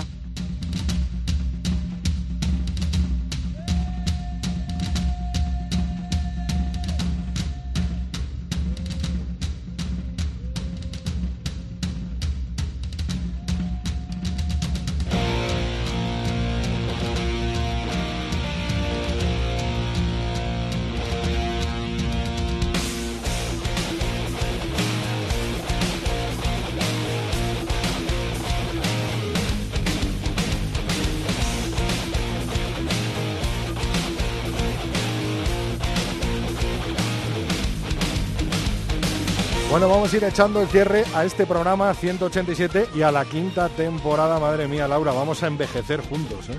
Ya ves, yo, ya tengo unas cuantas canas más, unas cuantas arrugas más desde que empezamos el programa. Bueno, yo lo empecé un poco más tarde, pero... doy, fe que tengo yo más canas que Laura. ¿eh? Eh, bueno, una que se cuida. Y como no podía ser de otra manera, recordamos nuestras redes sociales porque seguiremos activos durante todo el verano y por supuesto que leemos mensajes, no las preguntas que le he hecho a Santi porque nos han inundado ¿no? las redes, pero, pero sí que recordar las redes y alguna pregunta que haya caído de algún eh, escrito que nos hayáis mandado durante toda esta semana, Laura. La cuenta de Twitter arroba 3 tiempo cope con número se ha colapsado literalmente con, con, los mensajes para Santi Santos. Bueno, nos podéis encontrar eso también en Facebook barra tercer tiempo cope y nuestro email es el tercer tiempo arroba cope punto es. Y bueno, nuestros oyentes nos han contado, nos han dado la enhorabuena sobre todo por esta temporada. Carlos Expósito Cabezas dice enhorabuena por las tres victorias. Bueno, este era un mensaje para Santi Santos. Eh, barriendo para casa. Miguel Martín, gracias por hacerlos, por, por esta temporada y por, por hacernos disfrutar tanto. La nueva Liga Fantasy dice Rugbyers del mundo, la gira veraniega del 15 del León ha llegado a su fin. Ahora nos toca a nosotros preguntar al seleccionador, que son las preguntas que ha hecho, pero también dice gracias al tercer tiempo. Yo voy a dejar un par de preguntitas. Juan Irurozki, que vaya nombrecito, nos da la enhorabuena por esta temporada y Germán Berlanas Breña dice que lástima que se acabe tan pronto la temporada, que espera el análisis del test de los Leones. Pues volveremos, volveremos en una sexta temporada a partir del mes de septiembre. Todo nuestro apoyo a los leones y a las leonas que se juegan ese pase para los Juegos Olímpicos de 2020 y por supuesto agradecer a todos los que habéis estado ahí detrás, junto a Laura, junto a mí, junto a José Ignacio Tiquinchausti, justo José Antonio Yunque, junto a Mar Álvarez, junto a Phil, junto a Lulo Fuentes, a Lorena López, a Laura la voy a volver a decir, ya que está, a Laura Rubio Valladolid. Y a nuestros tertulianos Pepe Ibáñez, Miguel Ángel Torres Teto, Fermín de la Calle, Felipe Rodríguez y David García. Ha sido un verdadero lujo volver a hacer rugby en la radio y volver a disfrutar de una gran temporada de rugby que poco a poco esta bola, esta pelota se va haciendo más grande. Gracias a todos los que estáis ahí detrás, semana tras semana. Nos vemos a partir de septiembre en una sexta temporada del tercer tiempo. Yo soy Rodrigo Contreras y volveremos, volveremos por supuesto. Estamos en contacto en nuestras redes sociales. Mucho rugby, mucha radio. Y Laura, mil gracias a ti. ¿eh? A ti, siempre. Hasta la temporada que viene. Rodrigo Contreras. El tercer tiempo. Cope. Estar informado.